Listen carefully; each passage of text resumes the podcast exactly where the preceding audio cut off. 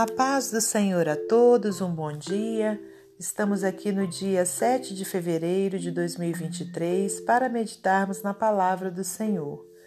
Hoje eu te convido a abrir no Evangelho de Lucas, no capítulo 22, versículos 39 ao 44. Jesus no Getsemane. E saindo foi como costumava para o Monte das Oliveiras e também os seus discípulos o seguiram.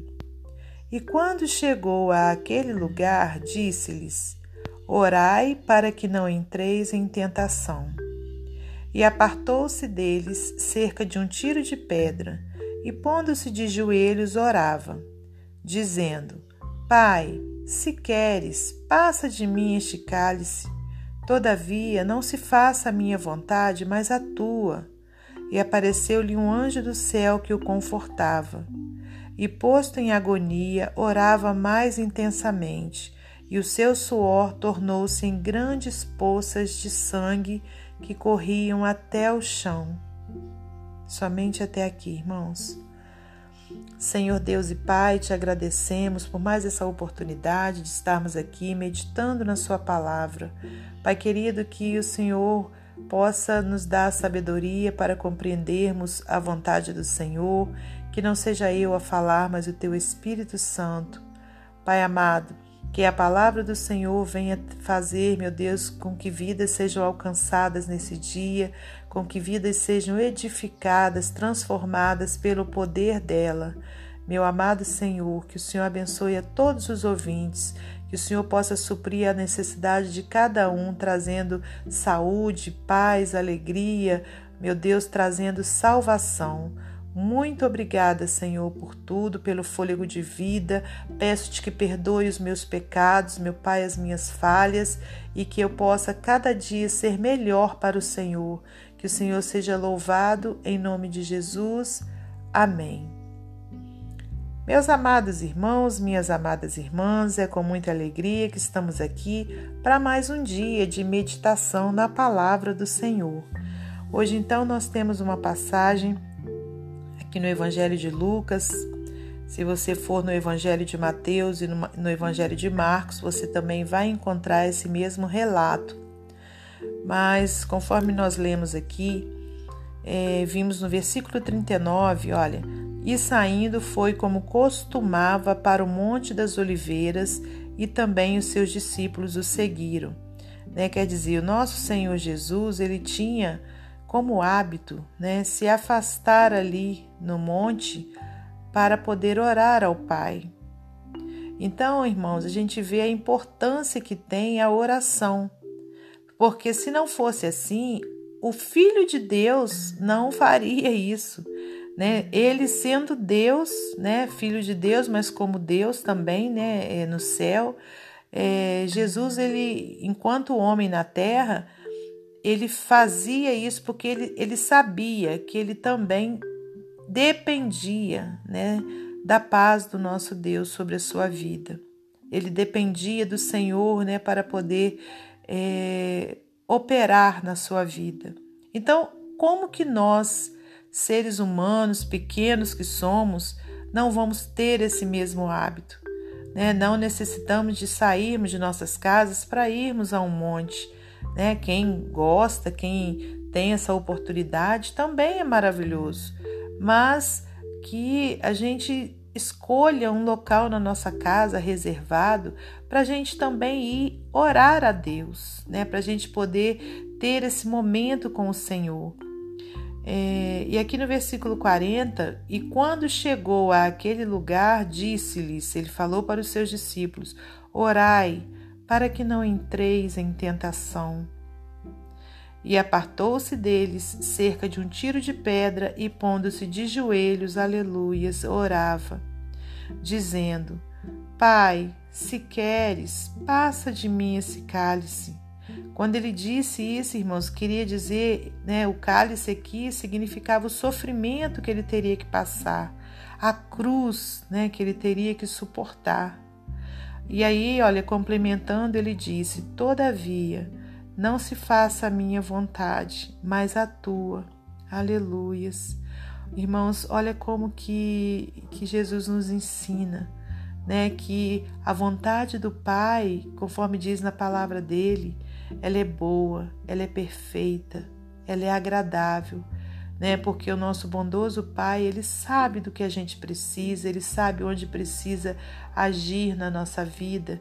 Então, a gente sempre tem que que pedir que seja feita a tua vontade, porque Ele sabe o que é melhor para nós. Então, às vezes, a gente está atravessando um momento difícil, uma situação complicada, mas que a gente tenha também, faça também essa oração. Pai, se queres, passa de mim essa, essa luta, esse sofrimento, né? Todavia, não se faça a minha vontade, mas a tua. Né? Então, quer dizer, a vontade de Deus é que tem que prevalecer na nossa vida, porque ela é boa, ela é perfeita e ela é agradável. Então, às vezes, você e eu, né, a gente pode estar passando uma situação complicada, irmãos, mas que a gente faça essa oração, contudo, que seja feita a vontade do Pai. E apareceu-lhe um anjo do céu que o confortava. Aleluias, né? Deus tem sempre conforto para os seus. Seja qual for a situação né, que o servo do Senhor esteja passando, o Senhor sempre envia um anjo do céu né, para trazer o conforto, para trazer o bálsamo. E posto em agonia, orava mais intensamente, né? Então, quer dizer, o momento se aproximava, né? O medo, com certeza, irmãos, porque ele sabia o que ele iria passar, né? Então, ele orava, Cada vez que a luta apertava mais, né, Jesus orava mais intensamente.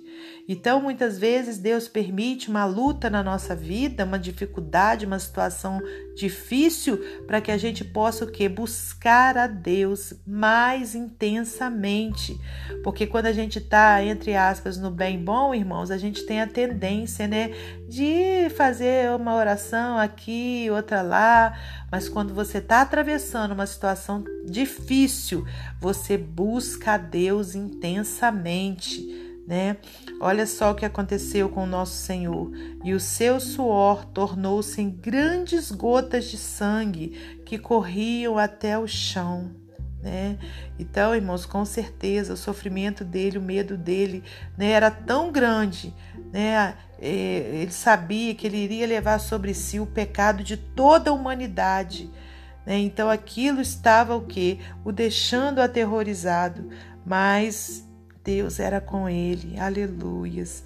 E eu vou até complementar aqui até o 46, dizendo: olha, e levantando-se da oração, foi ter com os seus discípulos e achou-os dormindo de tristeza. Né? Então, os discípulos, mediante aquilo tudo que estava acontecendo, né, com certeza eles viram né, o suor de Jesus ali descendo como gotas de sangue. Era tanta tristeza no coração deles né, que eles acabaram por dormir. Mas Jesus teve uma resposta para eles e disse-lhes: Por que estáis dormindo? Olha só, levantai-vos e orai para que não entreis em tentação. Né? Então, é, o Senhor estava dando a eles né, direção do que era para ser feito para que eles não entrassem em tentação. E o que seria essa tentação? Né? Seria sair ali, olha, da palavra do Senhor, daquilo que o Senhor lhes tinha orientado, né? Seria cometer algum pecado, né? Seria negar a Jesus. Então, era necessário que eles orassem né, e não dormissem. Então, é, não adianta, né, quando a gente está atravessando uma situação difícil, um momento que a gente não sabe como resolver, a gente é, desistir e ir dormir de tristeza. Não, o que Jesus nos manda é que a gente se levante e a gente ore intensamente, aleluias, né, para que a gente não entre em tentação, né, para que a gente não desista, para que a gente prossiga. Então, irmãos, essa é a palavra do Senhor para nossa vida nesse dia, né? Oração intens com intensidade. Oração com vigor, com fé e segundo a vontade do Pai. Amém? E para finalizar esse momento devocional, eu vou ler para você mais um texto do livro Pão Diário. Diz assim o texto: Orando como Jesus. Toda moeda tem dois lados. A frente é chamada de cara, e desde o início dos tempos romanos, a cunhagem geralmente representa o chefe de estado de um país. O reverso da moeda é chamada coroa. Como uma moeda, a oração de Cristo no jardim do Getsemane possui dois lados. Nas horas mais intensas de sua vida, na noite anterior à sua morte na cruz, Jesus orou: Pai, se queres, afasta de mim esse cálice, contudo que seja feita a tua vontade não a minha. Quando Cristo diz: Afasta de mim esse cálice, essa é a mais honesta e sincera oração ele revela o seu desejo pessoal.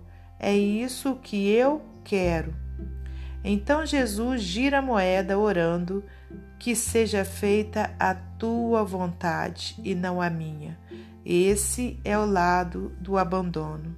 Esse abandonar-nos a Deus começa quando dizemos simplesmente: Mas o que tu queres, Deus? Essa oração em duas frentes também está incluída em Mateus 26 e Marcos 14 e é mencionada em João 18.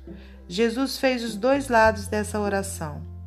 Afasta de mim esse cálice, o que eu quero, Deus, mas que seja feita a tua vontade e não a minha. O que tu queres, Deus. As duas faces de Jesus estampadas em dois aspectos de sua oração. O que podemos aprender se orarmos com honestidade e em completa submissão, como Jesus fez? Qual situação você enfrenta agora em que pode orar honestamente e abandonar-se ao cuidado de Deus? É uma reflexão, meu amado irmão e minha amada irmã. Que Deus abençoe você e sua família, que Deus abençoe a minha e minha família e até amanhã, se Deus assim permitir.